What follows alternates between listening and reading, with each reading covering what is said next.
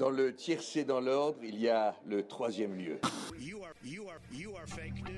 Pourquoi ça s'appelle le troisième lieu? Écoute, tu n'en sauras pas plus. Et ça le fait 2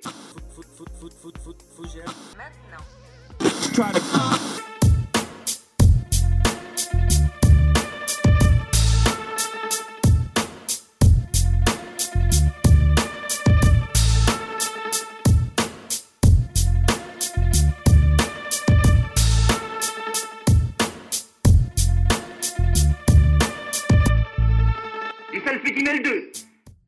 s'était habitué la semaine dernière à un beau soleil et des chaleurs de mois d'août. Depuis samedi, la météo nous a bien rappelé qu'on était quand même toujours en avril. Dans les régions de la Bretagne et du Nord, des précipitations sont à déplorer dans la matinée de mercredi. Dans la région lyonnaise, en revanche, dans le secteur de Lyon de Habron, on est toujours à la recherche d'eau courante, disparition signalée depuis déjà jeudi soir. Désolé, il fallait, que, il fallait que je la fasse cette vanne. Et c'est justement les vannes qu'ils auraient pour vous remonter le moral et vous faire oublier que c'est finalement que le début du printemps, bienvenue dans ce podcast numéro 32. Toute l'équipe du troisième lieu vous souhaite une joyeuse Pâques en ce jour férié qui n'en est plus vraiment, hein, vu qu'on est tous confinés. Et bon anniversaire à Betty Davis, Valérie Bonneton et Pharrell Williams, qui auraient 210 ans aujourd'hui à E3. Euh, est-ce que cette information intéresse quelqu'un? Absolument pas. Alors passons tout de suite au programme. Aujourd'hui, eh bien, une podcasting très chargée. On commence avec, vous commencez à le connaître, Hugo qui vous racontera l'actualité de la semaine en 5 minutes, transition présidentielle au Niger, percée islamique au Mozambique, bavure de la France au Mali, Birmanie, procès de la mort de George Floyd, le décès de Patrick Juvet et bien d'autres informations. Puis une nouvelle chronique La folle histoire dans laquelle je vous parlerai moi-même du film MASH, petit bijou cinématographique qui n'a pas été de tout repos à tourner.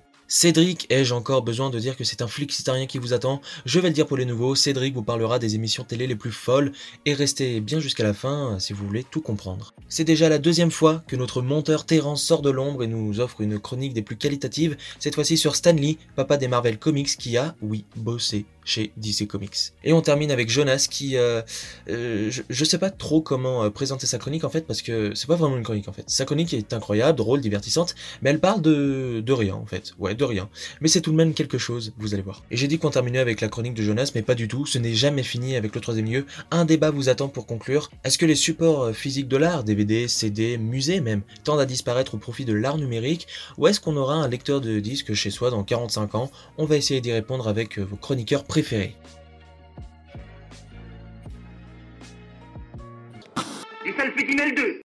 une page sportive avec le bon coup de Lille vainqueur à Paris lors de la 31e journée de Ligue 1, le début de Tony Truant de l'équipe de France de rugby féminin dans le tournoi destination, et la quatrième victoire dans la catégorie MotoGP de Fabio Quartararo au Qatar. Le nord du Mozambique en proie à des attaques de groupes islamistes liés à l'organisation État islamique. C'est la ville de Palma, ville portuaire de la région du Cabo Delgado, qui a été la cible des raids du 24 mars, faisant plusieurs dizaines de morts parmi les civils. La région du Cabo Delgado est l'une des plus pauvres du pays malgré ses ressources en gaz. Le groupe français Total, qui travaillait sur un gisement de gaz naturel, devant être exploité à partir de 2024, a annoncé l'évacuation de l'ensemble de son personnel. Le Portugal et l'Afrique du Sud ont annoncé l'envoi de troupes dans la région. La mission de l'Organisation des Nations Unies au Mali accuse l'armée française de bavure suite à une frappe aérienne ayant fait 19 victimes le 3 janvier dans le centre du pays. Dans un communiqué publié le 30 mars, le ministère des Armées affirme que la cible était un groupe terroriste armé identifié comme tel. La France est également la cible de la nouvelle rapporteuse spéciale de l'ONU pour les exécutions extrajudiciaires, la française Agnès Kellamar. Elle accuse la France d'entraver l'enquête par l'assassinat des journalistes de RFI, Ghislaine Dupont et Claude Verlon, au Mali le 2 novembre 2013 par des djihadistes du groupe Al-Qaïda au Maghreb islamique. Le Niger a intronisé son nouveau président Mohamed Bazoum dans un contexte de recrudescence des attentats terroristes. Dans son tout premier discours, en tant que chef d'État prononcé le 2 avril, Mohamed Bazoum a mis l'accent sur la sécurité alors que plusieurs attaques de groupes djihadistes liés à Daesh et Al-Qaïda au Maghreb islamique ont fait au moins 141 morts le 21 mars. Les victimes étaient des habitants du village Touareg près de la frontière avec le Mali. Par ailleurs, dans la nuit du 30 au 31 mars, les abords du palais présidentiel de Niamey ont été le théâtre d'un échange de tirs, le gouvernement a dénoncé plusieurs heures après une tentative de coup d'État. En Birmanie, l'ancienne prix Nobel de la paix Aung San Suu Kyi a comparu à distance devant ses juges. L'agent militaire accuse la leader du parti vainqueur des législatives de novembre 2020 d'avoir violé une loi datant de l'époque coloniale britannique sur le secret d'État. Pendant ce temps, la répression du mouvement pro-démocratie ne faiblit pas. Au moins 550 personnes, dont 46 enfants, seraient morts au cours des différentes manifestations depuis le coup d'État de la en date du 1er février. États-Unis maintenant, l'administration Biden joue l'apaisement sur la scène internationale. Mardi, les diplomates américains participeront à Vienne en Autriche à une réunion multilatérale à propos du programme nucléaire iranien. Le secrétaire d'État américain Anthony Blinken a annoncé la levée des sanctions visant un procureur général de la Cour pénale internationale Fatou Betsouda, l'avocate gambienne de 60 ans, et plusieurs responsables de la Cour pénale internationale avaient été sanctionnés en septembre 2020 par l'administration Trump alors qu'ils enquêtaient sur des possibles bavures de l'armée américaine en Afghanistan. Presque un an après la mort de George Floyd, le policier Derek Chauvin fait face à justice. Il est accusé d'avoir causé la mort de cet afro-américain le 25 mai 2020 à Minneapolis. Sa défense a été mise à mal ce jeudi 1er avril par les témoignages des urgentistes arrivé en premier sur les lieux du drame, ainsi que de son ancien supérieur. Celui-ci a qualifié d'inutile la manœuvre d'immobilisation utilisée par son ancien subalterne pour maîtriser un suspect n'opposant plus aucune résistance. Le procès qui se déroule au tribunal de Minneapolis doit durer jusqu'à la fin du mois d'avril. Derek Chauvin encourt 40 ans de prison. Le monde de la musique sous le choc après l'annonce du décès de l'ancienne star du disco Patrick Juvet. Le chanteur suisse a été retrouvé mort dans son appartement de Barcelone le 1er avril à l'âge de 70 ans. Son agent, Yann Hidou, a annoncé qu'une autopsie sera pratiquée pour déterminer les causes de la mort de l'interprète du tube où sont les femmes, sorti en 1977. Une page sportive pour finir, la 31e journée de la Ligue 1 de football a profité à Lille, vainqueur du duel au sommet sur la pelouse du Paris Saint-Germain 1-0. Les hommes de Christophe Galtier comptent 3 points d'avance sur ceux de Mauricio Pochettino à cette journée de la fin. Un peu plus tôt dans la journée de samedi, Monaco avait dominé Metz 4-0 et profite du match nul Lyon à Lens 1 partout pour s'installer à la troisième place du podium. Les Monégas sont donc troisième avec un point d'avance sur l'OL et 4 de retard sur Lille.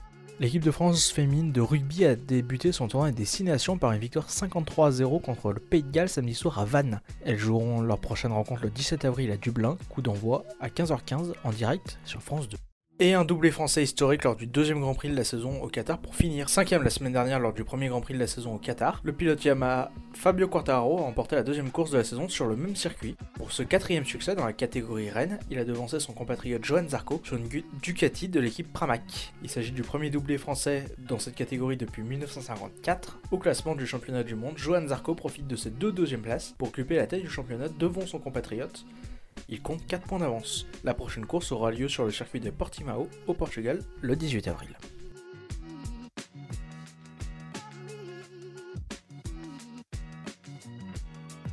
Dans le tiercé dans l'ordre, il y a le troisième lieu.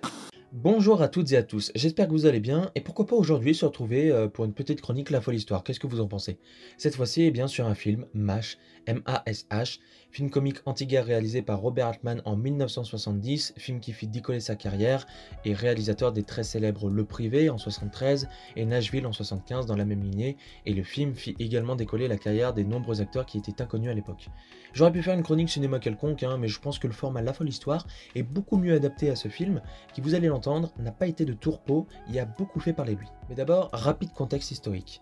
Décidé en 1930 mais appliqué à partir de 1934, le code Hayes a régi pendant pas moins de 34 ans l'Amérique, les studios de production et les sorties cinématographiques dans le pays. Établi par Will Hayes, le code Hayes est un texte d'autoréglementation visant les producteurs américains pour censurer les films qui ne répondaient pas au code du bon citoyen et donner un mauvais exemple. Pourquoi? Bah globalement parce que dans les années 20, aux États-Unis, il y a eu la prohibition qui interdit la consommation ou le commerce d'alcool sur tout le territoire américain. Donc disons que c'est pire que pas boire une petite bière en terrasse. Et les gangsters dans le trafic d'alcool, comme le célèbre Al Capone hein, qui émerge dans les années 20, ils sont de plus en plus nombreux. Mais surtout, ils ont avec eux les faveurs de l'opinion publique qui considère les gangsters moins comme des criminels et plus comme des héros. Ils sont beaucoup plus de leur côté. Et avec toute cette histoire, un genre de film se dévoile et change complètement la vision de la société, c'est le film de gangster. L'ennemi public est le petit César en 1931 et Scarface en 1932, trilogie fondatrice du genre du gangster, apparaissent à l'écran et ça provoque un bouleversement total.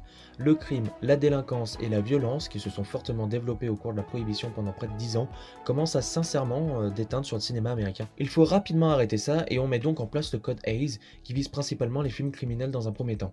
Pendant toute la période du code Hayes, on est dans l'âge d'or du cinéma hollywoodien la période qui fait apparaître le Hollywood qu'on connaît aujourd'hui, les grandes stars, les grands cinéastes et donc euh, bah, les grands films. Mais arrivé dans les années 60, merde, le code A ça commence à faire long là, ça fait déjà 30 ans, il serait temps de passer à autre chose, non? Et en 1967, le code Hayes n'est déjà presque plus en vigueur, hein, et donc en 67 sont réalisés deux films, Bonnie and Clyde d'Arthur Penn et Le lauréat de Mike Nichols. Ces deux films chamboulent tout, en parlant des deux sujets les plus censurés pendant le code Hayes, le crime et le sexe, et ils vont donc lancer ce qu'on appellera le nouvel Hollywood. Et maintenant, parlons de MASH. MASH déjà, c'est l'acronyme pour Mobile Army Surgical Hospital, et c'est une adaptation du livre MASH, A Novel About Three Army Doctors. Le film raconte l'histoire de trois chirurgiens brillants, Oki Pierce, Duke Forrest et Trapper John McIntyre, qui débarquent dans l'unité médicale 4077, MASH. Alors que les horreurs de la guerre de Corée se multiplient, ces trois jeunes chirurgiens, eux, ne se laissent pas du tout attrister et mettent sans dessus-dessous le camp de campagne où se mêlera humour noir, légèreté, sexualité et dérision. Alors ce film marque un tournant par son côté anticonformiste, antimilitariste et sa satire de la guerre, alors que les États-Unis en 70, ça fait déjà 15 ans qu'ils sont dans la guerre du Vietnam, guerre dans laquelle ils s'enfoncent de plus en plus et qui n'avancent pas du tout. De plus, l'histoire est censée se dérouler pendant la guerre de Corée, mais le réalisateur a, je cite, tout fait pour troubler le public ou pour lui faire croire que c'était au Vietnam. Et donc il a enlevé euh, dans le film toutes les références à la Corée pour encore plus le rendre polémique. Pendant le tournage, c'est le chaos. Le film est produit par la Fox, mais rappelons-le, on est dans une nouvelle ère du cinéma. Et là, ce sont plus les sociétés de production comme avant qui contrôlent le film et qui ont le dernier mot, c'est fini ça. Maintenant, c'est le réalisateur. La Fox menace plusieurs fois de virer Altman, les acteurs, eux, ils vont se plaindre plusieurs fois aussi qu'ils n'ont pas confiance en le réal, le scénariste aussi, qui s'est grossièrement fait chier écrire un script, hein, est au bout de sa vie parce que les acteurs, encouragés par Robert Ne suivent pas du tout le scénario. Non, non, ils improvisent tout. 80% du film, presque, c'est de l'improvisation. Il y a des nouvelles techniques aussi, comme l'utilisation du zoom pour pas déplacer la caméra, la narration chorale où en fait il n'y a pas d'intrigue principale, la surcouche des dialogues où on comprend rien de ce qui est dit à certains moments. Tout ça, ça révolutionne le cinéma. Et dans l'une des scènes les plus incroyables du film et du cinéma, hein, Wadowski, un personnage, croit se suicider avec une capsule noire qui permet de mourir tranquillement sans douleur, mais en fait il s'agit juste d'un somnifère, petite vanne que lui ont fait les autres. Il s'installe donc dans un cercueil pour mourir. En arrière-plan dans la tente, les autres personnages reproduisent le fameux tableau La scène de Leonardo da Vinci. Et on a un gars qui joue à la guitare juste à côté, la musique du film Suicide is Painless, le suicide est sans douleur, musique dont les paroles ont été écrites par le fils du réalisateur de 14 ans. Euh, alors tout ce que je vous dis, vraiment, il n'y a pas de vanne, vraiment. Ils voulaient les paroles les plus débiles possibles et donc ils n'y arrivaient pas. Et donc ils les ont confiées euh, au fils de 14 ans. Et pour terminer en beauté, je rajouterai le fait que s'il veut se suicider, c'est juste parce qu'il a eu des problèmes d'érection pendant une partie de jambes en l'air, alors qu'il est réputé pour être le mieux membré de toute l'armée américaine. Ça vous donne donc un aperçu auditif de la puissance de balécouillisme du film, qui a pourtant été un succès planétaire hein, et fait encore parler de lui aujourd'hui. La preuve, je me régale à vous raconter tout ça. Enfin bref, ils sont en train de faire un film de guerre qui n'en est plus vraiment un, qui est déjà n'importe quoi pendant son tournage, et qui va soit être un immense succès, soit se faire défoncer dès sa sortie. Heureusement pour l'équipe, et sinon je vous en parlerai pas aujourd'hui, le film est un grand carton. Dans les salles de cinéma, les gens ils sont complètement fous, ils sautent partout, ils hurlent, ils adorent cette nouveauté, ce film qui est différent et génial. Il continue à faire parler de lui quand il reçoit la Palme d'Or à Cannes et l'Oscar du meilleur scénario un an plus tard. Oui, Ring Lardner, scénariste, reçoit un Oscar pour un scénario qui n'a pas du tout été suivi dans le film en totale improvisation. Ironique, mais bon, on va dire que c'est une sorte de dédommagement pour le non-respect envers son travail. Et il y a quand même quelques critiques de la part de l'armée qui refuse de diffuser le film dans ses camps militaires, un peu normal vu comment le film se moque de l'armée, et également par les féministes, parce que le film bah, montre les femmes, infirmières, sergentes, etc., comme des objets sexuels, surtout à travers le running gag de Hot Lips, lèvres chaudes, que le film ridiculise totalement malgré son grade supérieur, mais les mecs, ils en ont rien à foutre, eux, ils, vont, vont juste lui faire vivre un enfer. C'est un film incroyable qui, dans l'histoire du cinéma, a une place vraiment très importante parce qu'il contribue à lancer l'une des périodes les plus folles du cinéma hollywoodien. Le film est un tel succès que deux ans plus tard seulement est lancée la série MASH, inspirée directement du film, la série de 11 saisons est un plus grand succès encore que le film hein, et est l'un des plus gros succès télévisés de tous les temps pour les États-Unis, qui détenait le record du programme de télévision le plus regardé de tous les temps, avec pas moins de 105,9 millions de téléspectateurs devant leur télé, surpassant de loin Friends ou Seinfeld pour un dernier épisode. Il a été dépassé seulement en 2010 avec la finale du Super Bowl, qui a rassemblé 106 millions de téléspectateurs, mais il détient toujours le record d'audience hein, pour un dernier épisode de série et qui sera bah, sans doute jamais dépassé à cause du déclin de la télévision ces dernières années. La musique est classée au 66e rang des plus grandes chansons du cinéma américain par l'American Film Institute et le film étant lui aussi placé à la 54e place en 2007 dans les 100 meilleurs films américains de tous les temps. Avec un budget de 3 millions et 80 millions de dollars au box-office, c'est l'un des films les plus lucratifs de tous les temps. Et voilà, c'est tout pour le film MASH. Il y a encore beaucoup trop à dire hein, sur ce film qui participe au Nouvel Hollywood. On pourrait s'en rire, hein, limite en faire une émission spéciale. Et si vous l'avez pas vu, eh bien allez le voir, vous allez vraiment vous taper des barres et puis ça fait du bien de rire un petit peu dans cette période. Il est disponible sur Canal Plus et gratuitement à la bibliothèque de Bron en DVD quand ils auront euh, réparé les problèmes d'eau, mais ça c'est un autre détail. J'espère que cette folle histoire vous a plu. Je devais vous raconter la folle histoire d'un funambule, mais j'ai été beaucoup trop inspiré par ce film, et du coup ça sera pour une prochaine fois, promis. Sur ce, je vous dis bonne fin de soirée ou bonne journée, tout dépend, et à la prochaine.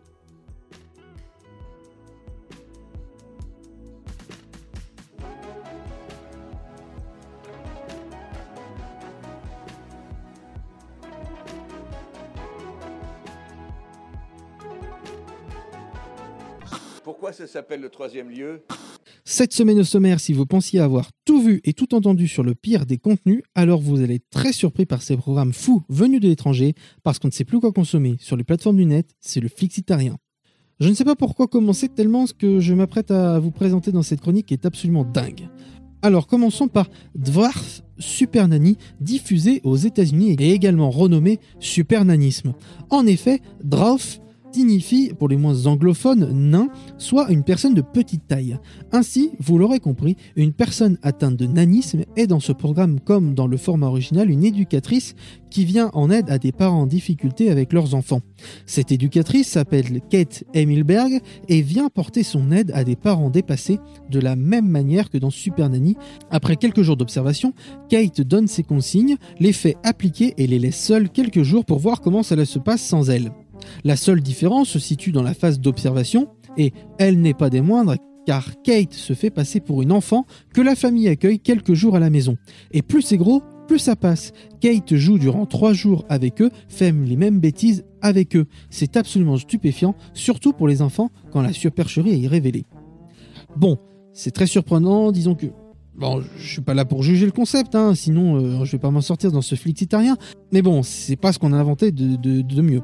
Vous pouvez vous faire votre propre avis en jetant un œil sur Netflix. Tout le monde connaît le célèbre film de 1998 qui critiquait déjà le principe de la télé-réalité The Truman Show, dans lequel un homme de 30 ans est, depuis sa naissance, dans une gigantesque dôme filmée et diffusée 24 heures sur 24 dans une fausse ville entourée d'acteurs. Cette comédie dramatique montre un homme naïf, manipulé depuis toujours et qui va commencer à se douter de quelque chose. Je n'en dirai pas plus pour ne pas divulgacher ceux qui ne l'auraient pas encore vu. Si je vous parle de ça, dans cette chronique, vous vous doutez qu'il y a bien un rapport avec la télé-réalité serbe que je vais vous présenter. Là-bas, ils ont un pet au casque. Euh, vous aviez peut-être déjà entendu parler de Parovi, d'où un ancien candidat de Secret Story s'était enfui après y avoir été séquestré et frappé par les autres candidats durant six mois. L'émission ne s'arrête jamais. Mais ce n'est pas celle-ci dont je voulais vous parler. Connue sous le nom de The Real Truman Show, pour une éventuelle vente internationale, l'émission reprend le concept du film. Plusieurs hommes et femmes se voient proposer une offre en or avec un travail maison loin de chez eux. En réalité, ils deviennent des candidats dans une ancienne ville abandonnée réaménagés et sont entourés de comédiens leur faisant faire n'importe quoi. Le tout diffusé en direct, soumis au vote des téléspectateurs qui choisissent qui renvoyer du travail et donc chez eux. Ils sont aussitôt remplacés par d'autres crédules à la supercherie. Le jeu ne s'arrête que quand les 10 se retrouveront et découvriront l'imposture. Ils devraient normalement se partager 1 million de dinars serbes, soit moins de 850 euros chacun. J'ai pu voir quelques extraits, vraiment on se demande où on est tombé, on ne comprend rien et l'environnement n'est pas aussi sécuritaire que dans le film. Les Américains nous auront à peu près tout fait en termes de télévision. Ils ont recouvert presque tous les domaines, toutes les situations de la vie de la société. Alors, dans les couloirs de la mort, des condamnés vont avoir la chance de jouer à un jeu pour que leur peine devienne de la perpétuité. S'ils perdent, ils seront exécutés juste à la fin du générique de cette émission sobrement nommée Breath or Death, soit expire ou mourir en français. Disons plus précisément souffler, comme pour parler du dernier souffle, si il est exécuté, soit un souffle de soulagement. Et tous les jeux reposent sur le souffle, éteindre des bougies, déplacer des balles de ping-pong, un test d'apnée ou encore gonfler le plus de ballons possible est la liste non exhaustive des mini-jeux proposés aux condamnés. Il doit réussir au moins les trois quarts des épreuves pour s'en sentir vivant, le tout sous les encouragements ou les huées des spectateurs.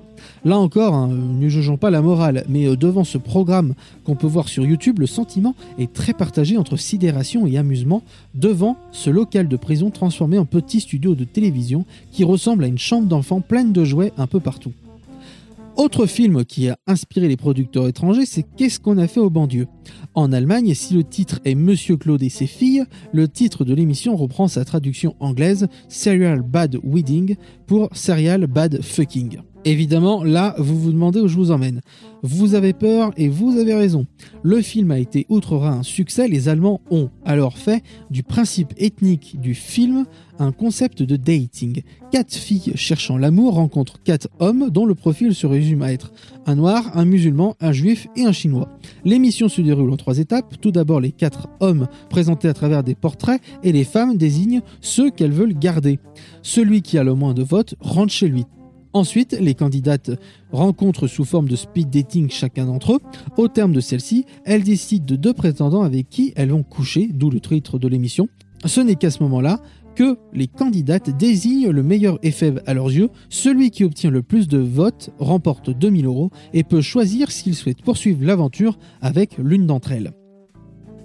Euh, là, euh, franchement, je ne sais plus quoi vous dire. On dépasse l'entendement. Euh, les personnes qui ont eu cette idée sont, des grands malades. Bref, j'espère au moins que vous avez appris euh, dans ce numéro beaucoup de belles choses, mais euh, vaut mieux conclure maintenant. Parce que la semaine du 1er avril, il faut se méfier de tout ce que je dis et qu'aucune de ces quatre émissions n'existe réellement, mais que d'autres pas si éloignées ont été créées. Soyez flexitariens.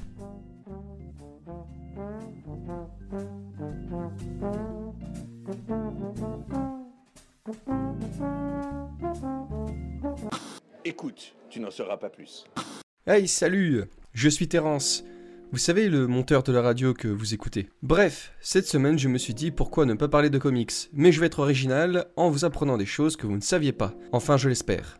Déjà, si je vous dis Stanley, vous devez penser à Spider-Man, Captain America ou encore Hulk. Bref, des tas de super-héros, mais vous pensez surtout à Marvel. Mais est-ce que vous saviez qu'il a collaboré avec l'ennemi durant la guerre? Enfin, quand je dis guerre, c'est la guerre des comics, hein, et l'ennemi, euh, c'est DC Comics pour Marvel. Ah, vous ne le saviez pas, hein? Alors revenons sur cette petite collab qu'il a eue avec eux. En effet, en 2001, une série de comics voit le jour, la série Just Imagine de Stan Lee. C'est une petite série dans laquelle la légende de Marvel a recréé les super-héros de DC, et vous allez voir que c'est assez surprenant. Bon, déjà, avant de passer en revue l'équipe Reboot de Stanley, il faut savoir que techniquement, ils existent encore dans le multivers de DC Comics, ces super-héros, car ils sont basés sur la Terre 6. Vous ne savez pas ce qu'est le multivers? Bon, je vous explique, mais vite fait. Déjà, de base, les histoires que nous connaissons tous se déroulent dans l'univers principal. Grosso modo, le présent. Par exemple, Bruce Wayne qui perd ses parents quand il est jeune et décide de devenir Batman plus tard, ou encore Kal-El qui atterrit dans la ferme des Kent à Smallville pour ensuite devenir Superman. Mais il existe aussi un multivers assez vaste avec des réalités alternatives. Par exemple, chez DC Comics, il y en a 52. Et oui, 52 terres différentes. Si nous prenons pour exemple la Terre 3, l'univers est inversé. Déjà, le cœur des gens est à droite. Et surtout, le plus important est que les super-héros sont des criminels et forment le syndicat du crime. Tandis que les criminels, eux, sont des super-héros. Le Joker est le justicier de Gotham et Lex Luthor est le justicier de Metropolis, par exemple. Si on va sur la Terre 10, là, c'est la catastrophe. Kal-El atterrit en 1938 en Allemagne et devient le fils adoptif de... Enfin, vous savez, là, le petit, avec une moustache. Bref, le monde entier parle allemand et ils ont gagné la Seconde Guerre mondiale. Catastrophe, comme je vous ai dit. Voilà. Donc en gros, ce qu'il faut retenir, c'est que les univers alternatifs sont ici pour créer des versions, du coup, alternatives des super-héros qu'on connaît. Et du coup, les super-héros de Stanley sont basés sur la Terre 6. Donc techniquement, ils existent encore. Du coup, voyons à quoi ils ressemblent, mais je vais pas tous les faire, hein, parce qu'ils sont vraiment beaucoup. Mais vous pouvez facilement les retrouver sur internet en tapant Just Imagine de Stanley. Déjà, si on commence avec le plus connu par exemple, Superman. De base, il est le dernier fils de Krypton, et il est envoyé sur Terre par ses parents pour être une sorte de guide. En gros, être le protecteur de la Terre et être un symbole d'espoir. Il fait le bien, mais il n'intervient pas contre la volonté des citoyens. Par exemple, dans un comics, une femme essaye de se suicider en sautant d'un immeuble parce qu'elle a des problèmes, et Superman intervient dans un premier temps pour la sauver, mais elle refuse. Du coup, il ne fait rien, mais vu qu'il représente l'espoir, il va simplement s'asseoir à côté d'elle et discuter. Il va lui dire que si elle veut se suicider, il ne fera rien contre, mais si elle veut descendre et essayer de vivre encore un petit instant, il peut l'accompagner jusqu'en bas. Là du coup, j'ai envie de dire, c'est la parfaite définition d'un super-héros. Quelqu'un qui veut faire le bien, mais sans forcer les gens. Du coup, maintenant, regardons la version de Stanley. Alors, Superman est un policier sur Krypton, mais il est nul. Il n'arrive pas à attraper les criminels, et un jour, il est téléporté par erreur sur Terre. Et il découvre qu'il a des super pouvoirs. Et bien du coup, qu'est-ce qu'il fait? Eh bien, il instaure une sorte de dictature en supprimant le crime. Il contrôle tout, et il fait évoluer la technologie de la Terre, parce qu'on est des bouseux, il faut savoir, hein, dans le seul but de rentrer chez lui. Alors, vous le voyez le symbole de l'espoir là? Parce que moi, euh, pas trop finalement. Ensuite, si nous prenons pour exemple Batman, le grand justicier de Gotham que tout le monde craint. De base, Bruce Wayne est un millionnaire qui a vu ses parents être assassinés par un voyou en sortant d'un cinéma. Il va être traumatisé par cet événement et décide de passer toute sa jeunesse à s'entraîner dans le monde entier dans le seul but de nettoyer sa ville qui est infestée de criminels. Il a des valeurs comme ne pas tuer et rendre justice, le tout dans son costume bien badass. Maintenant, la version de Stanley. Wayne Williams est emprisonné à tort à cause d'un gang et lors de sa sortie, il décide de combattre le crime et motif supplémentaire, son père qui était policier est mort tué aussi par un gang. Bon, déjà, avant d'aller plus loin, si tu es enfermé à tort, c'est pas à cause des gangs, mais plutôt de la justice qui ne sait pas faire son travail, non? Donc du coup, dans ce cas-là, quand tu sors de prison, tu es du côté du crime, et euh, par conséquent des gangs, et pas du côté de la justice. Mais enfin bon, ça c'est qu'un petit détail, à la limite, allez, on ferme les yeux, et regardons son costume. Bah oui, parce que finalement, le costume de Batman, c'est tout ce qui fait l'identité du personnage, son côté obscur, un peu comme un monstre qui vit la nuit et jaillit de l'obscurité pour attraper ses victimes. Mais avec Stanley, c'est un costume de chauve-souris. Mais en fait, quand je dis chauve-souris, euh, c'est une chauve-souris quoi. Avec une tête de chauve-souris, des ailes de chauve-souris, euh, des griffes de chauve-souris. Enfin, c'est juste un homme dans un costume de chauve-souris quoi. Ah ouais, je commence à croire en fait qu'il a voulu saboter DC Comics. Hein. Surtout quand je vois par exemple Green Lantern et Aquaman, qui sont bah, une lanterne verte et un homme euh, haut quoi. Mais je ne peux pas critiquer Stan Lee. Il est le créateur des super-héros de mon enfance. C'est un symbole de le monde des comics, qu'on le veuille ou non. Après, je me moque de ses créations avec de l'humour, mais il faut savoir que Marvel et DC Comics n'ont pas la même façon de fonctionner pour créer des super-héros. Stan Lee ne veut pas créer de super-héros qui n'ont pas besoin de choses particulières pour accéder à leur pouvoir. Si on prend l'exemple de Superman, il peut tout faire parce qu'il est Superman, un homme invincible. Il peut voler selon sa volonté, alors que du côté de Marvel, les héros peuvent aussi voler, mais avec des contraintes. Iron Man, il vole, mais uniquement grâce à son armure. Thor avec son marteau, et Hulk dans une certaine mesure avec sa force. Du coup, je pense qu'il a recréé les super-héros avec les critères de Marvel, ce qui casse l'aspect fantastique et invincible des héros d'ici. Quoi qu'il en soit, que ce soit d'ici ou Marvel, avec ou sans contrainte, à chaque fois que j'ouvre une bande dessinée, je me revois petit au marchand de presse pour lire le dernier Spider-Man signé Stanley.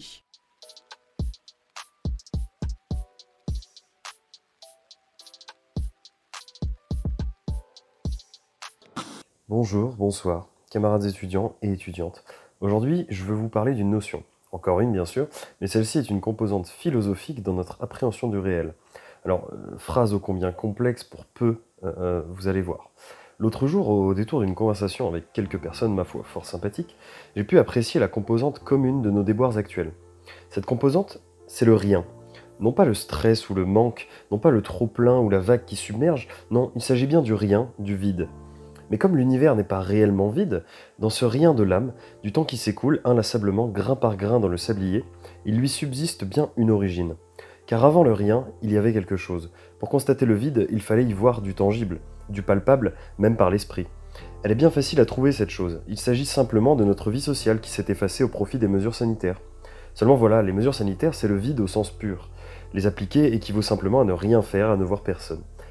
Alors vous êtes peut-être de ceux qui ont proche d'eux cette fameuse personne moralisatrice, ultra productiviste, vous invectivant à vous jeter à corps perdu dans une activité quelconque pour voir votre esprit s'y effacer dans la tâche.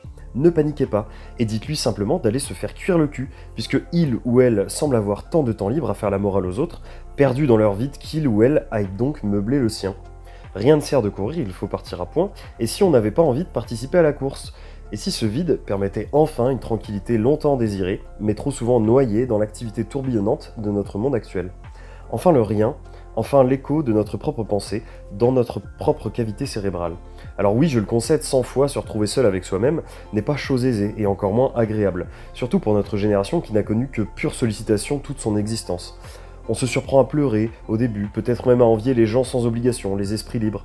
Mais savez-vous que chacun d'entre eux est passé par cette étape, de constater son être avant d'apprécier chaque instant en leur propre compagnie Mais même là, je m'éloigne puisque je recommence cette maladie du conseil, de l'exemple unique, de l'exception. Donc le rien. Même si demain tout revient, le rien pourrait bien garder une place, un tout petit rien, mais un rien quand même. Et si on l'ignore, le rien revient encore plus fort, avalant les bordures de choses contenant le rien, pour ne laisser pas grand-chose d'autre que lui-même, ce rien. Et c'est donc ici que l'importance de le savoir, ce rien, de le constater, de l'apprivoiser et de le comprendre, ou du moins le savoir, là permet d'éviter de le découvrir trop tard, lorsqu'il a mangé trop de choses. C'est cocasse de parler de rien qui dévore, mais tout autant qu'il apparaît à la place d'une chose, il est le prédateur des autres. Tout grand prédateur qu'il soit, cependant, nous possédons le fouet et la laisse, la muselière et le cerceau. Connaître son rien, c'est comprendre, et comprendre, c'est ce qui nous fait faire des études, donc avant tout notre passion commune à vous comme à moi, chers auditeurs et auditrices. Parce qu'on a soif d'apprendre, on a aussi soif de s'auto-comprendre. Et le rien, tout petit qu'il soit, ou tout immense qu'il écrase, si l'on s'en saisit, on y fait apparaître des reflets. Alors bien sûr au début de simples bruissements sur sa surface, mais un jour au lieu d'y voir un vide, un rien, on y découvre une étoile, puis deux, puis trois, puis des dizaines, puis des centaines, puis des milliers, puis des millions, et le tableau nous apparaît enfin. Le rien lorsqu'on l'apprivoise, qu'on le dompte, devient l'outil parfait, l'ataraxie pour les stoïciens, la mer calme, le miroir dans lequel il est enfin agréable de se regarder. Le rien est en fait un ciel immense, ou un océan sombre dont la vie en son sein reste tapie sous la surface, et seul chaque dompteur de rien peut savoir ce qu'il renferme. Bref, le rien c'est nous, c'est une part de nous qui apparaît quand on ne remplit plus en permanence, le rien apparaît quand la source continue de nos vies sociables se tarit pour X raisons. Lorsqu'on le découvre, il n'est pas agréable. Il est sombre, semble s'étendre sans demander notre avis, et dévorant ce qui l'entoure, il fait mal. Mais lorsque l'on comprend enfin que le rien est une occasion de calme, de réflexion douce, on commence à y voir ce qu'il a englouti et plus encore. Le rien nous prévient, il cherche à nous envoyer un message et n'a pas d'autre moyen que de nous piquer l'intérieur pour le faire. Je sais que beaucoup, beaucoup d'entre nous ont leur rien qui hurle, pique et dévore tout à tout va. C'est l'occasion de voir pourquoi et de devenir dompteur de rien, ou plutôt de soi. Vivre avec son rien, c'est vivre pas très bien, mais vivre en ayant compris son rien, c'est avancer sur un plus beau chemin. Et si votre rien est trop fort, si vous ne le comprenez pas, si vous pensez qu'il est déjà un peu trop gros, eh bien des gens sont spécialistes en domptage de rien. En ce moment, ils sont proches et pleins, prêts à tout moment pour aider dans votre approche du rien, parce qu'avoir une corde de sécurité quand on plonge dans son rien, c'est mieux. Je vous remercie d'avoir écouté ces quelques minutes de rien, où j'ai prononcé 28 fois le mot rien, battant un record inexistant que j'aime déjà m'accorder. Mon rien, ton rien, nos riens, vos riens, que nous sommes, dans la boisson et les danses folles, nous, perdons, nous perdrons nos riens tous ensemble. S'il est une chose à retenir, c'est que le rien nous appartient. Je vous souhaite que chaque matin soit fait de rien, dans l'optique d'un avenir de rien, illuminant un calme olympien, nous préparant pour chaque lendemain. Merci de m'avoir écouté. Dans l'optique de nos prochaines escapades chroniquesques, je vous laisse en meilleure compagnie. Bisous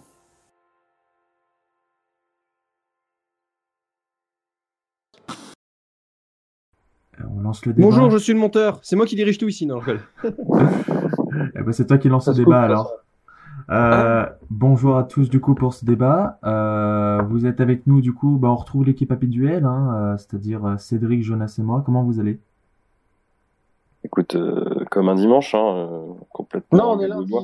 Ou peut-être mardi, ou peut-être jeudi, ou peut-être mercredi, ou peut-être que c'est une heure qu'on ne connaît pas encore car vous écoutez ce podcast dans beaucoup trop longtemps et qu'on aura inventé des jours. Voilà. Et je. Et moi, je pue. Et non, je tenais à te présenter individuellement parce que je le rappelle que Ah. tu es le monteur et donc euh, il faut. Et je, je, je... je rappelle aussi qu'il faut te complimenter parce qu'à tout moment tu peux ne pas sortir le podcasting, tu peux faire de la merde Ah, montage. voilà. Donc il faut te complimenter. Donc je te présente individuellement. Comment vas-tu, Terence? Bonjour à tous. Je suis l'homme de l'ombre ici. On me voit très rarement, mais je suis toujours là. Alors l'homme de Eh ben, l'ombre qui, l'homme de l'ombre qui sort de plus en plus de son terrier. hein, là depuis la semaine Oui, dernière. oui, oui, oui, on fait des petites apparitions. Oui. Est-ce que c'est quelqu'un de top Ouais. sur du terrain Ça va être compliqué. Ça va être long. Bon, normalement vous avez. Bon là, du coup, euh, normalement vous nous avez écouté tous les quatre précédemment dans nos chroniques individuelles. Cédric avec son Flixi, euh, Terence avec sa chronique sur Stanley, moi sur Mash et, euh, et Jonas sur sa chronique bah, sur rien en fait. Je ne sais pas comment présenter ta chronique.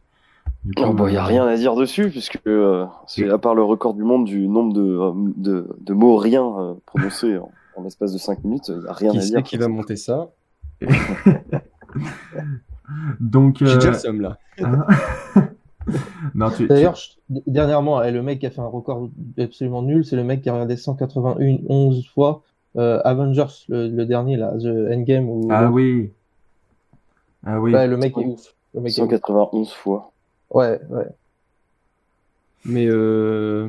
parce que Avengers, il dure combien de temps? Deux heures, non? Deux heures et demie? Ah, Le trois heures. dure facile 2h30, Beaucoup 3 trop heures. Il dure trois heures. Donc. 3 heures fois 100... Et c'est 191. le retour des calculs. Allez, c'est Alors, bon. Allez, Cédric. euh, à, à raison de 4 Avengers par minute. Euh, Euh, En plus, je suis vraiment retombé sur le moment, hein, j'ai rigolé comme un malade. hein. Tout seul, voilà, j'ai rigolé tout seul dans, dans le tram, mais c'était bien. C'est la trame de ta vie. Allez, c'est parti, débat maintenant. Bon alors, allons-y. le débat d'aujourd'hui porte euh, sur l'art physique et l'art numérique. Euh, Aujourd'hui, le cinéma est considéré comme une pratique culturelle de loisir, avec son prix qui a fortement augmenté euh, au fil des années et sa fréquentation qui a, elle, diminué. Et euh, dans la plupart des pays, les, euh, le taux de fréquentation était à la fin des années 40, après la guerre, le plus haut. Et depuis, ça ne cesse de diminuer avec l'arrivée de la télé, des DVD, d'Internet, etc. On était euh, autrefois à 15 films par an en moyenne. Et, euh, et aujourd'hui, eh bien, on n'est plus qu'à 3 films par an, voire moins. Le, VD, le, le DVD est lui aussi euh, menacé avec le streaming sur Internet. À quand le spectacle des Enfoirés sur Netflix hein. Et pareil pour l'industrie musicale ou la vente de CD qui ont incroyablement diminué, mais ça plus tardivement avec l'arrivée de YouTube et des plateformes de streaming, etc. Et la crise du Covid-19, les ma- et la crise du Covid-19, les fermetures des lieux culturels et l'art en général, qui est, euh, bah, comme d'habitude, euh, mis au dernier plan, euh, et ben on voit de plus en plus se développer et se populariser toute forme d'art en ligne, de plus en plus de musées également, de monuments sont euh, visitables en 3D, le, le, euh, le lieu de Versailles, le château de Versailles était l'un des premiers à faire ça, en réalité augmentée, etc., dont on peut visiter chez soi. Et l'art est davantage du coup réalisé numériquement, et je pense au dessin par exemple, où on voit de plus en plus avec tout ce qui est iPad Pro, etc., où le dessin est de plus en plus numérique. Et donc je vais vous poser la question à vous, est-ce que vous pensez que euh, l'art va devenir totalement numérique? Et du coup on va un petit peu abolir euh, les supports physiques, le, disque, les musées, etc. Ou euh, est-ce qu'il y aura toujours des, old school qui iront au musée et qui se mettront un petit CD de Kinvey dans 45 ans? Qu'est-ce que- vous en pensez par exemple Jonas? Le 33 tours collector de Kinvey, édition 2010, bien sûr, qu'on a Oui. tous. Avec euh, à l'horizontale, bien entendu. Remasterisé. Euh, non, bah après, euh, d'un point de vue un peu plus sérieux comme réponse, je pense que il y en a toujours, en aura toujours de plus en plus, mais ça empêchera pas le support physique parce que, en fait, le support physique aujourd'hui, c'est devenu un peu un objet de collection. Tu, tu t'écoutes tes musiques sur Spotify ou Deezer ou YouTube ou j'en sais rien, mais à côté, dès qu'il y a un artiste que t'aimes vraiment bien, bah tu vas quand même, tu vas essayer d'acheter le CD ou ou et dans le CD t'auras un petit un petit goodies en plus, genre un poster, un truc que t'as pas euh, en achetant en ligne ou en ayant juste l'album euh, via les plateformes. Pareil pour les films, hein, aujourd'hui euh, c'est c'est devenu euh, limite euh, c'est des belles boîtes tout en fer tout le temps. bon le Blu-ray ça a jamais vraiment marché, mais euh, mais euh, dans l'idée euh, tu vas posséder le truc en, en, en ultra HD 4K euh, chez toi, c'est plus sympa quand même. D'ailleurs, Sonic le film est sorti en Blu-ray. De quoi? Sonic le film est sorti en Blu-ray, non? Euh, je pense ouais. euh, Bah ouais, il y a moyen. Mais après, euh, bon, Sonic, hein. Qu'est-ce qu'il va dire encore Malik Mentala en VF, euh, bon. Voilà. Ah ouais, non, alors ça c'est pas possible, pas contre. hein. Vive la On VO. dira hein. rien. ouais. Et euh, donc vous pensez, euh, Terence, Cédric, vous, vous pensez aussi euh, que les supports physiques euh, resteront euh, présents? Euh, moi, perso, je pense qu'à un moment, ça va. Je pense que ça va toujours exister, mais en fait, ça va. Ça va s'autodétruire, en fait. Enfin, il n'y a plus personne qui va qui va acheter de, de CD ou de, ou de DVD. Ouais, Après, je pense que le cinéma, il y aura toujours les cinémas qui vont acheter des copies pour euh, diffuser, mais euh, en vrai, les CD, euh, moi, je pense que plus personne achète des CD en vrai. hein. On a tous Spotify, euh, Deezer, YouTube, euh, tout, tout ce genre de, de trucs. Ouais. Et les rares personnes qui achètent les CD, euh, bah, à la limite, en fait, les personnes qui achètent les CD, c'est les parents de 45 ans qui mettent les CD dans leur lecteur CD dans la voiture, c'est tout. Mais euh, notre génération, on n'achète plus ça en vrai. Et encore, hein, le parent de Et 45 encore, c'est ans, euh. Et encore, si les parents sont connectés, ouais, euh, Ouais. si les parents Mais- sont connectés, euh, c'est foutu. il y a Mais- plus de lecteur CD dans les bagnoles, les nouvelles bagnoles. Non, aujourd'hui. Non, vive, vive les Ah TCD. ouais euh, prise USB. Ouais, voilà. Donc, euh, Ouais, bon. Prise jack, prise USB. ou- Et en plus, ouais, c'est euh, tout est Bluetooth maintenant, je crois, et le Wi-Fi intégré ou je sais pas quoi là. c'est le Ouais, Bluetooth. donc, pareil, Sonic, il a le Bluetooth? Non, toujours pas. Donc, euh, donc, du coup, ouais, ça, ça, ça va se détruire. Après, je pense, bon, les DVD, peut-être qu'ils vont, qu'ils vont continuer à, à plus ou moins exister. Mais euh, ouais, non, les, les CD de musique, c'est sûr, ils vont, ils vont, ils vont claquer. Par contre, les vinyles re- reviennent à la mode en plus. Voilà, c'est ça surtout. C'est ça Euh, le truc, c'est maintenant c'est le vintage euh, qui Regardez, à la mode. j'ai- des statistiques si vous voulez. Ah, alors, stats. Et des chiffres. alors, la semaine précédente Noël, aux États-Unis, il y a eu Mhm. 1,88 euh, 1 million 840 millions Ah non, pas 840 000. Enfin bon, 1,84 million de vinyles qui ont été vendus. C'est le plus grosse vente depuis 1991. Et les CD, est-ce que tu as les chiffres sur les CD ou pas? Alors, j'ai pas les CD, mais si vous voulez, j'ai toujours les vinyles. Euh, les vinyles, en France, on est passé euh, de 3,6% de la masse totale de CD qui sont vendus, dans tout ce qui était en physique, en 2015, et aujourd'hui, les vinyles, ça représente 20% en 2019. Donc en fait, maintenant, ce qui intéresse les gens, ça prouve bien. Si on n'a plus besoin de CD, parce que les CD, de toute façon, euh, qui a un truc, même dans son ordinateur, t'as as, à peine un lecteur CD, mais enfin, tu vas pas écouter de la musique sur ton, ton ordinateur, ça sert plus à rien. Bah ouais. D'avoir un lecteur CD. Donc en fait, ce qui intéresse maintenant les gens, c'est d'avoir un bel objet. En fait, euh, est- d'avoir un bel objet, d'avoir un beau truc qui va avec, quoi. C'est c'est- c'est très intéressant d'a- d'a- d'avoir seulement juste, euh, bah, c'est un CD qui permet d'écouter, ça sert à rien. On a, on a tellement d'autres façons de, de, de pouvoir consommer qu'aujourd'hui, ça ça n'a plus aucun autre intérêt. Oui, Mais- voilà, c'est exactement ce que j'allais dire. Ça, ça va, comme euh, tu disais tout à l'heure, ça va devenir, euh, je pense, parce que forcément, dans, dans des centaines d'années, euh, plus personne écoutera de CD, de disques, etc. Mais ça restera toujours là et ça sera peut-être dans des musées. euh, moi, je vois bien le disque dans des musées et ça restera toujours, voilà, un objet collector. Mais, mais je pense qu'au bout d'un moment, ça va forcément, ça va forcément dégager. Ah bah oui, bah c'est sûr, ça. Écoute, on joue toujours aux euh, osselets, hein. On joue toujours aux osselets, alors que pourtant, ça date d'un moment. hein. Mais peut-être qu'en vrai, il y euh, aura quelque chose d'autre à la place du, du CD, en fait. On sait pas. Peut-être qu'il y aura une, une cartouche comme, euh, j'en sais rien, les Nintendo DS ou. Mais pas. ça sera implanté dans notre corps, on aura des petites puces, on se mettra le bras contre nous et on écoutera. Super ma musique. Ah, à mon Non, avis, mais ouais, donc en fait, euh, ouais, on sait pas. Alors après, je pense que Regarde, qu'est-ce qu'ils font avec le- le vaccin 5G déjà? Je pense que le support physique, il est arrivé euh, euh, à son terme au niveau d'innovation, parce qu'en fait là, on est passé directement euh, tout ce qui est disque pour la musique, euh, les DVD, etc. Et après, on est passé directement au numérique, sans parler voilà après des clés USB, mais c'est directement numérique. Donc je pense que le, au niveau du support physique, en fait, on est arrivé au bout de l'évolution technique, c'est-à-dire le disque, le, le disque, et euh, pour l'instant, on l'améliore juste au niveau de la quantité d'informations, au niveau de la qualité euh, de visionnage 4K, 8K, etc. Mais sinon, au niveau du support physique, en fait, on, on va, je pense pas qu'on ira plus loin que le disque, parce que euh, avec tout ce qui est numérique aujourd'hui, euh, on va pas se faire chier à, à inventer un nouveau, un nouveau support physique. Ça voudrait, ça voudrait dire qu'il faudrait tout changer au niveau des appareils, au niveau de la compatibilité. Donc moi, je vois pas le, le support physique en fait évoluer plus que le disque en fait. Je parle surtout pour la musique et le et le DVD. Mm. Mais euh, sinon, euh, voilà, là, on, on essaye d'améliorer le DVD au niveau de, des différentes couches, au niveau de la qualité, mais sinon, euh, ça reste un disque en fait. Je vois pas ce qu'on pourrait, euh, ce qu'on pourrait, on pourrait très bien hein, faire un disque plus petit, beaucoup plus fin et tout, mais ça servira à rien. Faudrait tout recréer, des des, des appareils. euh, ce serait chiant, je crois. Donc, je pense Oui, que- puis il n'y a pas vraiment d'utilité en fait à ça. Vu que, en vrai, vu qu'on a tous des smartphones ou, enfin, vu que la plupart des gens sur Terre ont Internet, bah ouais. bah, ça sert plus à rien en fait. J'ai dit- j'ai dit la plupart des gens, hein, j'ai pas dit tout le monde. Donc du coup, bah, en fait, ça sert plus à rien d'avoir un CD ou même un lecteur DVD. Moi, j'ai un lecteur DVD, mais il a pris la poussière. hein, Ça fait des années qu'il. J'ai même plus allumé. Je sais même pas s'il fonctionne encore en plus. Oh. Mais euh, tout ça pour dire que ouais, euh, Internet a, rempla- a tout remplacé. Après, les DVD fonctionnent encore beaucoup. hein. Je sais que moi aussi, je regarde beaucoup de DVD, mais euh, ça, c'est pas. Ah ouais? Ah bah, franchement, ouais. Après, c'est parce que j'emprunte beaucoup aux bibliothèques de, de, de Lyon et tout. Mais je sais que moi, si je garde mon ancien PC, c'est parce qu'il y a un lecteur DVD dessus et que euh, sinon, je l'aurais déjà vendu. Hein. Ah, si, si, moi, j'adore les DVD. Les CD, vraiment, j'en ai pas écouté depuis. euh, de, je crois le dernier, ça doit être Colonel Riel ou Kinvey, hein, sans blague, il y a, il y a 10 ans. Oh, on va couper ça au montage. hein, on va C'était- couper ça, Sage. hein. C'était un exemple, je n'ai jamais écouté Colonel Riel. Kinvey, je peux pas mentir, oui, je l'ai forcément écouté, mais bon, euh, aujourd'hui même Kinvey que- lui-même taille ses musiques, alors euh, qu'est-ce qu'on peut dire? C'est euh... ouais, c'est Colonel Réel qui a fait euh... Aurélie, non C'est ça? Tout à fait. Oui. Ah. Oui. Il a Bien aussi sûr. fait un feat avec euh, Mister You.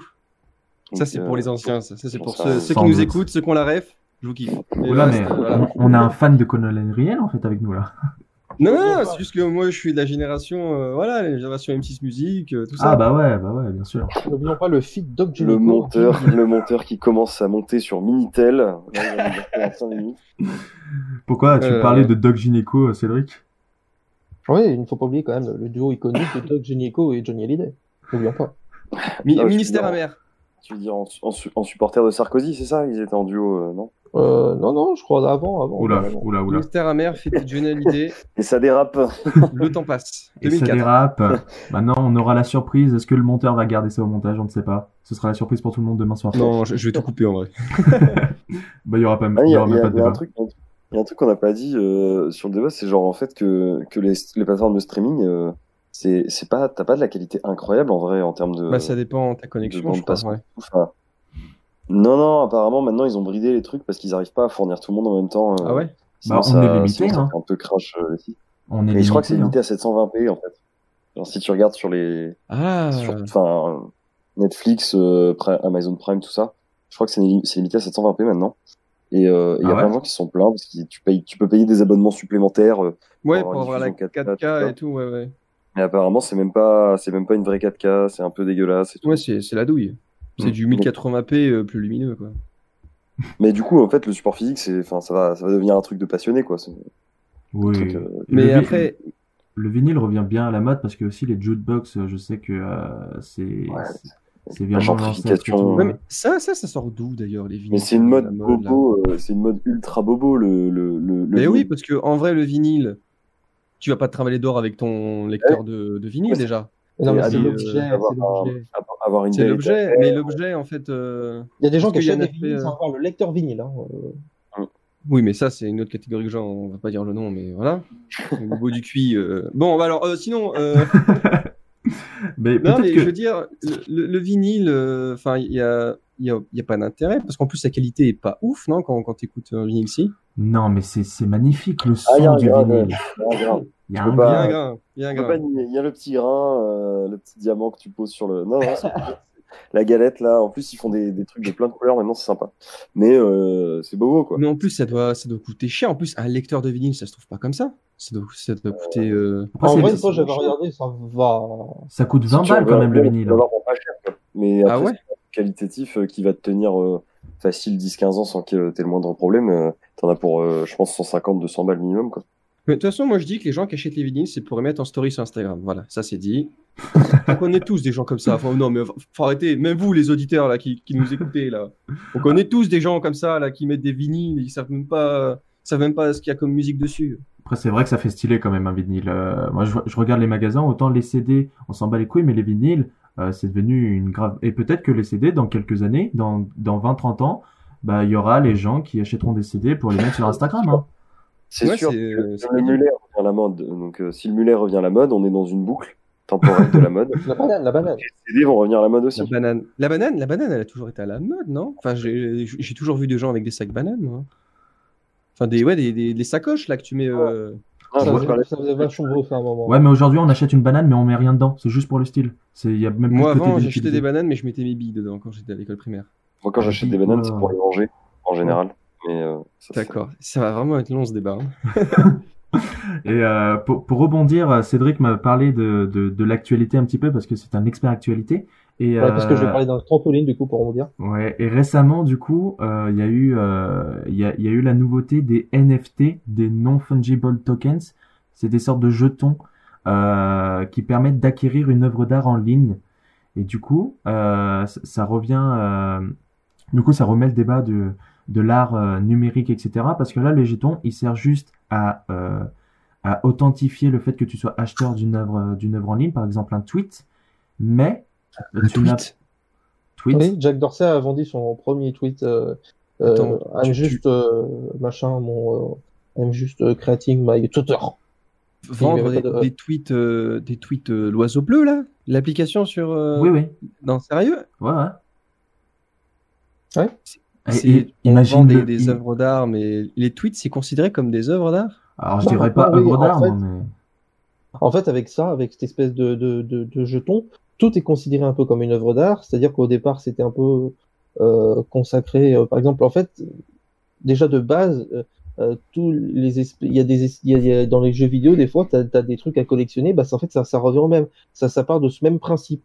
Et ça s'est en fait étendu à, tout le reste. Donc là, c'est les tweets. Il y a il y a un journaliste qui a fait justement un, un article du New York Times sur sur sur ces jetons et qui du coup a vendu son article pour euh, je sais plus c'est euh, c'est euh, 560 000 dollars Putain. Hein Attends, attends, attends, attends, attends.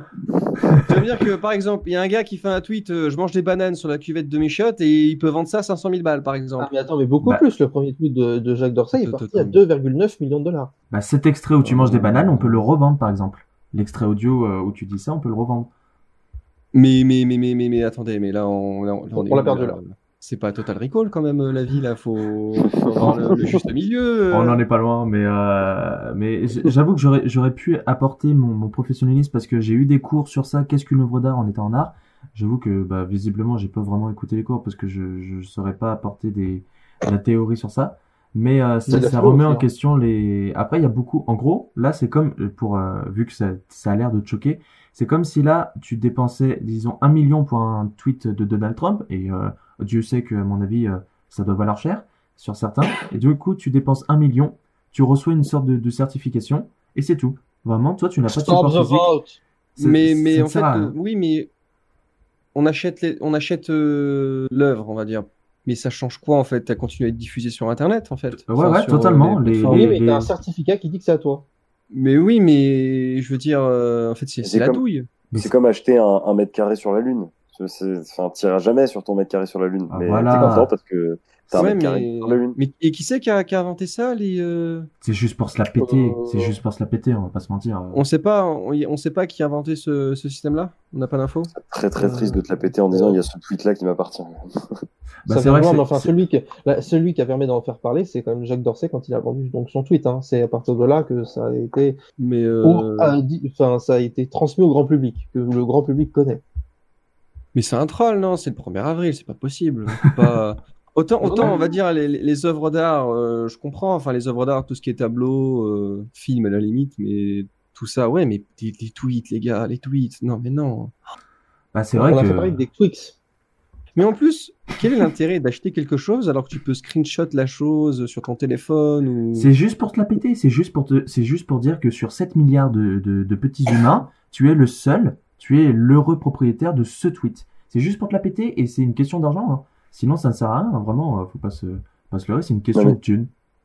Comment il s'appelle le, le, le pays, euh, le, le minuscule pays, le petit royaume euh, qui est sur une, une, une ancienne plateforme pétrolière au, au large de, de l'Angleterre et tu peux acheter un, un titre euh, de noblesse de, de ce pays-là qui n'est un pays qui est reconnu par personne. Une famille qui s'est appropriée une ancienne station pé- pétrolière. Je sais plus comment ça s'appelle. Je crois que c'est euh, le Sealand ou un truc comme ça. Enfin, c'est- ils ont un, un nom à la con. Ils sont quatre sur la plateforme. Et toi, tu peux acheter des titres de noblesse. Donc, techniquement, tu peux être fait euh, noble d'un pays qui n'existe pas. Et ben, tu peux te la péter. Bah, c'est exactement pareil. C'est-à-dire que ça sert à rien. Euh, après, Mais tu peux avoir un joli cadre avec un, avec un certificat. mais ouais, mais non, mais les gens qui dépensent des, fortunes pour ça, non, mais non. Ils ont vraiment rien d'autre à foutre de leur thune. Ça, c'est pour ça qu'ils ont euh, inventé mais- ça. mais hein. dans ce cas-là, Donnez de l'argent au troisième lieu, les gars. Nous, nous, il n'y a pas de souci. Hein. Vous faites un petit virement, euh, c'est bon. Nous, vous mettez titre de noblesse, la, la totalité. hein. On vous donne tout, tous les podcastines, Bon. tout, on vous donne tout. nous. un petit chèque à un million, on s'arrange. on vous donne le monteur. Sachant qu'on, Euh, oui, calme-toi. bon, hein? Hein, sachant que l'émission n'est plus sponsorisée par Nagui, donc là, on a besoin d'argent. hein. Oh, merde. Ah la vache. Et du coup, vous pensez vraiment que ces jetons, euh, Ah non, ces- bah, c'est pas la vache, c'est à le certification ne, cette certification ne sert à rien, vous pensez euh Bah, Bah, oui. Ah, Bah, les, Cédric, les euh, gens pensent que c'est une bulle spéculative, en fait, que ça va finir par euh, peut-être un moment éclater, quoi. C'est Oui. un peu, on s'amuse pendant un moment avec ça, peut-être qu'à un moment ça marchera plus. voilà. En vrai, Le Parce mec que sera content d'avoir été le premier dans l'histoire, avoir acheté un gros tweet. Enfin bon, voilà. c'est un peu, en gros, c'est un peu comme si tu payais les droits d'auteur, non? C'est ça le principe, si je, si je, je compare Même pas, même pas, parce que l'œuvre en guillemets, entre guillemets, le tweet, il reste accessible et ça change rien pour les autres. Genre, tu peux le screenshot, tu peux le partager, tu Ah peux, ouais tu peux le, vendre illégalement, ça ne sert à rien. C'est vraiment, euh, c'est vraiment toi qui peux dire à ton entourage, ouais, moi j'ai un, j'ai un tweet officiellement de Donald Trump. C'est, c'est tout. Et tu payes des millions D'accord, juste ouais, pour parce ça. plus, je, je suis en train de me dire, j'essaie de faire un truc constructif pour les auditeurs, mais non. Donc, ce que vous devez retenir, euh, chers auditeurs et C'est qu'on a auditrices, rien compris. c'est de la merde, voilà. Euh, le- C'est quoi le nom? Quelqu'un peut répéter le nom du- de ce truc-là? NFT, Voilà, NFT. non-fungible tokens. Token. Ouais, je- Il y, a- il y a moyen qu'on peut détourner les lettres en disant des conneries, mais on, on va s'abstenir. Nick ta fucking maro. Voilà. Donc ça, par exemple, ça, ça va être euh, ça. Voilà. Merci Cédric, il me donne beaucoup plus de travail. Et donc, euh, pour, pour, pour terminer, là, ça nous donne un, un petit peu un exemple qui est de plus en plus d'art numérique. Euh, juste euh, pour terminer, au niveau des musées, etc., est-ce que vous pensez qu'il y aura toujours ces institutions de musées ou que euh, au bout d'un moment, ça va devenir trop risqué euh, par rapport aux œuvres d'art ou, euh, et tout Donc, va oui. devenir virtuel? Pense qu'il y aura un un 50-50. Genre, les musées vont continuer à exister, mais euh, il y aura toujours des trucs euh, en ligne. Il y Mais ça, je pense réalité augmentée. Après, ouais. Après le Covid, je pense qu'il va y avoir de nouveaux moyens de euh, tout ce qui est cinéma, euh, musée. Ouais, Je d'accord, mais t'as toujours le plaisir de voir le truc en vrai, non? Les gens qui se déplacent pour Oui, voir Joconde. Mais je veux dire, par exemple, euh, ils vont peut-être faire une séance en, je sais pas, un musée va te faire payer euh, 15 balles pour que tu regardes le truc en vrai. Et euh, si jamais euh, c'est euh, complet ou que, je sais pas, pour X ou Y raison, bah, ils peuvent te faire payer une séance euh, sur Internet en numérique. Par exemple, si, si tu peux pas te déplacer, Oui. eh ben, Ça Ouais, c'est ça, parce que- J'ai connu quelque chose, quelqu'un comme ça pour le musée de Dali, je crois, euh, qui s'est pas déplacé et qui l'a visualisé en VR. Et tout ça, c'est Mm. gratuit et il a pu le, vi- le visualiser en VR, en 3D. Euh, comme ça, ça l'a empêché de se déplacer en Espagne et en plus, ça l'a empêché de payer. Euh, donc euh, après, c'est une question de facilité, hein, tout ce qui est art numérique aussi. euh. Mais même, en fait, je suis en train de me. J'ai eu un flash là à l'instant dans, dans, dans mon esprit. Je pensais à Netflix et aux plateformes de, de streaming, genre Amazon Prime, Disney Bonsoir. pour, pour les citer. Mais euh, je me suis dit, mais pourquoi les cinémas n'ont pas fait ça aussi de leur côté, en fait? Pourquoi ils n'ont pas mis des Euh, séances? ils n'ont pas forcément le droit. Avant, Est-ce- il y avait un espèce de truc qui était limité, c'est pour ça que ça fait un moment qu'ils. Mais ça a été débloqué, ça. Et, Et du coup, par exemple, euh, ils c'était n'avaient pas le droit mais- d'acheter des cinémas. Ils n'avaient pas le droit d'acheter ni des cinémas, ni... euh, ni Non, mais je veux dire, euh, oui, mais par exemple, le, par exemple, je sais pas moi, le cinéma UGC, euh, la branche UGC crée son espèce de Netflix avec des séances en ligne. Ils peuvent pas ça. Je, cro- je crois qu'ils n'ont pas le droit, en effet, ouais. Bah, ils ont pas les droits en fait. Eux, c'est pas des droits. Ils ont, ils ont les droits pour une copie numérique un certain temps. Ah ouais. ouais. Par exemple, ils- eux, c'est vraiment, euh, c'est pas comme Netflix avec des droits pendant un mois, un an, t'as le film. Eux, c'est vraiment, t'as Ouais, une ouais. bobine, t'as une bobine ou maintenant une copie numérique, et après tu te la passes, tu fais des copies, mais euh, c'est vraiment très limité. eux. C'est, c'est, c'est Parce qu'il y, y avait un monde où les cinémas auraient pu euh, tuer Netflix, euh, Amazon Prime, Disney+, enfin tous ces trucs-là. En vrai, il y avait un monde où, par exemple, s'ils avaient négocié des droits, ils auraient pu euh, faire une espèce de Netflix estampillé, euh, je sais pas moi, Gaumont, Pâté ou Ouais, après, c'est, beaucoup, euh, ils sont beaucoup empêchés par la loi. J'avais pensé aussi, tu sais, euh, Ouais. ils peuvent lancer une, sé- une séance euh, dans le cinéma et la retransmettre en live. Genre, tu filmes les, Mhm. le grand écran, etc. Mais ça, pareil, ils ont pas le droit à cause de la loi. Donc, en fait, c'est la loi qui, qui nique tout, en fait. Et ils sont, Ça, puis il faut faire gaffe à... faut avoir les moyens techniques d'empêcher la reproduction après extrêmement rapide de la... de- du truc, parce que c'était sur Internet, au fond. Ouais, Ouais, ça voilà. peut se pirater. Ah, euh. voilà, donc... euh, Ouais, c'est surtout ça. Bah, après, parce tu que- peux aussi pirater dans un cinéma. hein. Oui, mais ça reste un peu plus difficile, alors que si t'es chez Ouais. toi, t'as le petit film, que tu prends ta petite caméra, parce qu'imaginons qu'ils mettent un bloqueur de... de Ouais. même de... Enfin, c'est compliqué, hein, de, de, de copie d'écran. par exemple. Oui, mais t'as toujours des moyens de contourner. Oui. Après, c'est quand Oui, même oui, je 300, pense que- c'est quand même 300 000 balles l'amende, et euh, du coup, je pense que c'est pas tous les jours qu'on voit ça, mais, euh, mais 300 000 balles l'amende. jusqu'à 300 000 balles et quelques, Ouais. quelques années de prison euh, pour C'est euh, mais c'est euh, toujours Adopi qui, qui gère ça ou c'est un autre organisme maintenant? Oh, ça, bah, au niveau du téléchargement sur Internet, c'est, je crois que c'est toujours Adopi, mais C'est euh, toujours Adopi jusqu'à ce qu'il y ait l'Arcom qui va se former. On en parlera dans euh, le prochain Rip film, Adopi, c'est rien. bon, Ouh, Ça- ça tease. ça tease le prochain film, Ouh, ça tease. Bon, je pense, euh, ouais. je pense qu'on est tous d'accord pour dire que euh, l'art, euh, l'art numérique, l'art numérique, c'est de la merde, mais pourtant ça va, ça va se, Alors, c'est ça de va se développer. Hein. Et merci Cédric pour cette vanne. Et du coup, euh, Alors, ouais, il y aura toujours des supports physiques, mais euh, Oui. ils deviendront de plus en plus collecteurs. euh, et puis il y aura toujours des enculés pour dire voilà, moi j'achète un vinyle. Un vinyle, c'est un petit peu ce que ce que j'ai retenu de, de votre euh, de votre façon de penser sur les vinyles. Vous n'aimez pas les vinyles? Non, c'est pas que j'aime pas les vinyles. Lo- Loin de là, genre il y a le côté un peu euh, bah, vintage et euh, comment on appelle ça? La première, euh, non, mais genre le, le premier support où il y a eu la- la- le titre, euh, enfin la musique dessus. Mais c'est juste que maintenant c'est un effet de mode et euh, il y a plus, enfin, il y a plus le côté genre tu veux un vinyle pour avoir l'œuvre originale. Tu veux un vinyle parce que tu, c'est la mode et que tu veux un vinyle. en fait. Ah ouais. Ouais, c'est tout. C'est ça que, c'est ça que je reproche. Après, mais ça, ça, peut- c'est, une critique de notre société actuelle. Mais on va pas rentrer dans les débats parce que on pas peut pas empêcher les gens de trouver ça joli aussi, ou sinon. Oui, oui, ça. je- Ils je sont pas obligés de le partager sur, euh, sur Instagram. Hein. Mais il y, en a, il y en a qui font vraiment ça pour. euh, Oui, mais il y en a.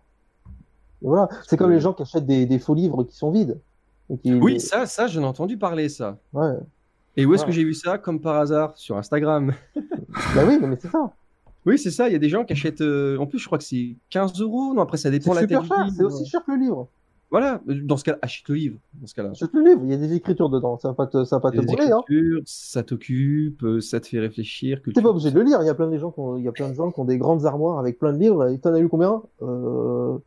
Un. Mais peut-être qu'ils savent pas que ça existe. hein. Peut-être que, peut-être que la génération actuelle, euh, celle de TikTok, etc., ne savent pas que les livres existent. hein. Pour, euh, ils, ils ont un livre devant eux, ils ne savent pas comment, tourner les pages. hein. Peut-être que c'est ça. Sauf Alors, pour les auditeurs qui ont moins de 16 ans, Mépris. euh, un livre, c'est du papier. Et en fait, vous, c'est un truc, la plupart du temps, c'est rectangulaire ou carré, mais en fait, vous l'ouvrez et dedans, il y a des images et du texte. En fait, tout ce qu'il y a sur votre téléphone, et ben avant, c'était sur papier, voilà. Pour, euh, Ah, et si c'est de- sur le papier, vous, vous faites glisser, ça ne marche pas. Voilà, ça marche, ça marche pas. Ça, ça Ouais. marche pas. Ça, ce discours méprisant envers les générations. Mais en plus, en plus, vous êtes gagnant parce que vous n'avez pas besoin de le recharger, le livre. Genre, il est tout le temps accessible. Mm.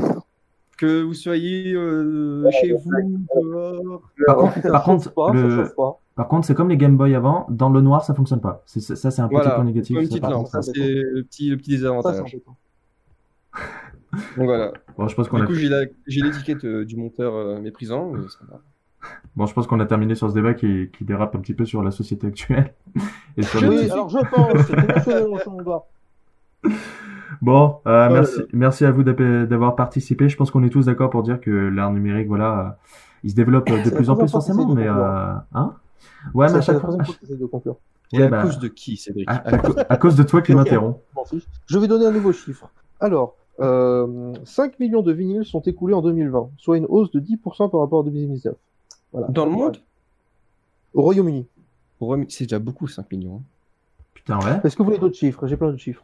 Ah la Euh, vache, 5 millions, c'est beaucoup. hein. Est-ce qu'on se ferait, est-ce qu'on se ferait pas une émission spéciale chiffres avec Cédric? Parce que sinon le débat va tuer une heure. Et euh, Des chiffres et des calculs, on va appeler ça. des Ouais, chiffres et des calculs avec Cédric. Allez, du Cobu, c'est le cinquième film le plus vu en 2020.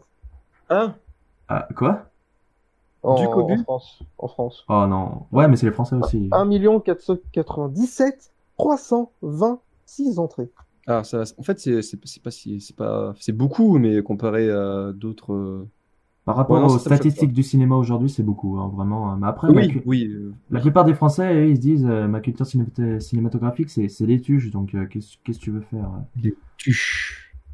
Les tuches. Ouais, Ouais. bientôt, je vais faire une chronique, tiens, pour euh, éduquer la, la jeune population qui regarde les tuches et pas les classiques du cinéma français. Là. Bah, on, je va, te, on va revenir sur les bases, là. je te soutiens. Cinéma français. Non. Ah bah il y a là. parce que, euh, autant les Tuches 3, bon je peux comprendre, mais euh, le 1 et le 2 sont très bien. C'est très. Mais c'est pas crédible. Ils, ils regagnent. euh, non, Les voilà. tuches. Faut-il vendre les tuches en NFT Le Donne pire, légal tuche. le pire, ce serait que quelqu'un achète. On ouvre les enchères à 25 catalogue. euros. On ouvre les enchères à DVD 25 des euros. tuches? Quel DVD des tuches? Euh, non, moi j'ai pas de DVD. Non. D'ailleurs, il y a un truc qu'ils ont jamais pensé à vendre des frites tuches. Putain, ça, c'est une bonne idée, ça. Alors ça, par contre, moi, je, eu- je il y a- suis d'accord. ça, que- un moment J'ai cru voir un truc. euh, Oh, sûrement, mais en, des- en Belgique. Sûrement en Belgique. Non, mais j'ai cru qu'il y y a pas, il y avait un pas. J'ai cru voir une pub à un moment. Il y avait un partenariat avec les tuches. Genre, c'était les tuches. euh, Quand il devient président, là, c'est quoi C'est le 3, non? C'est pas ça? Ouais, c'est le 3. Et il y a le 4 qui doit bientôt sortir, je crois, cet été. Et tuches, Ouais, c'est le. Noël. non, pas cet été, c'est un film de Le- Noël. le Noël film des sortira en tuches. novembre prochain. Ah. Novembre-décembre. Il y en aura combien, à votre avis? 15, 20 Ah bah, vous avez vu, quand euh, Jean-Paul Rouve, il a fait, euh, euh, pas radioscopie, euh, enfin un truc comme ça, une, un- une espèce de philobiographie, il a fait comme s'il faisait euh, les, fri- les tuches 15, c'est- non, les tuches 7, Ah oui. c'était euh, euh, les, les tuches face aux extraterrestres. En fait, ça doit devenir un peu comme les gendarmes, quoi. Ils vont en avoir plein. Non, mais là, c'était une vanne, en fait. C'était Jean-Paul Rouve qui se moquait de sa gueule, en fait. Oui, mais c'est totalement possible que les tuches prennent la place du Et il-. Oui, il a l'air de tellement kiffer cette, euh, cette série de films que je, je suis sûr que pour la déconne, enfin, je veux dire, quand tu vois la gueule du 3, c'est quand même un. Enfin, tu sens qu'ils l'ont tourné, genre, en c'est un délire entre copains, et puis euh, c'était marrant à faire, quoi. T'es là ou t'es pas là C'est pas très marrant à regarder, quoi, mais c'est marrant à... Tu sens qu'ils se sont amusés à le faire, quoi. Tu peux faire les tuches une fois, mais pas deux. Tu peux faire les tuches deux fois, mais pas cinq. Peux faire les tuches trois fois, mais pas huit. Il va aller jusqu'à 15 là Non, c'est bon. Mais on Merci. peut faire les, les touches. Et on en revient à la base où euh, Sam n'arrive pas à conclure. Donc, pour- Ça fait euh, sur 25 minutes. Pour la quatrième fois, pour la quatrième fois, s'il vous plaît, j'essaye de conclure maintenant. Allez, on l'empêche le plus longtemps possible. Donc, Non, mer- C'est moi qui monte, j'ai pas envie. Ouais, moi aussi, j'ai faim. merci. C'est arrivé une heure on parle de frites et tout. et nous sommes un jour inconnus. Merci à vous d'avoir participé à ce débat. Je vous Peut-être coupe. qu'on parlera plus en heure plus tard. Est-ce que, je, que je quitterai ce débat sans avoir conclu? Je crois que j'essaie de faire ça. Ouais, ouais, c'est mieux. c'est mieux. Allez, à la semaine prochaine. À la semaine prochaine. Salut. Vous comprenez pourquoi on n'a jamais de plateau télé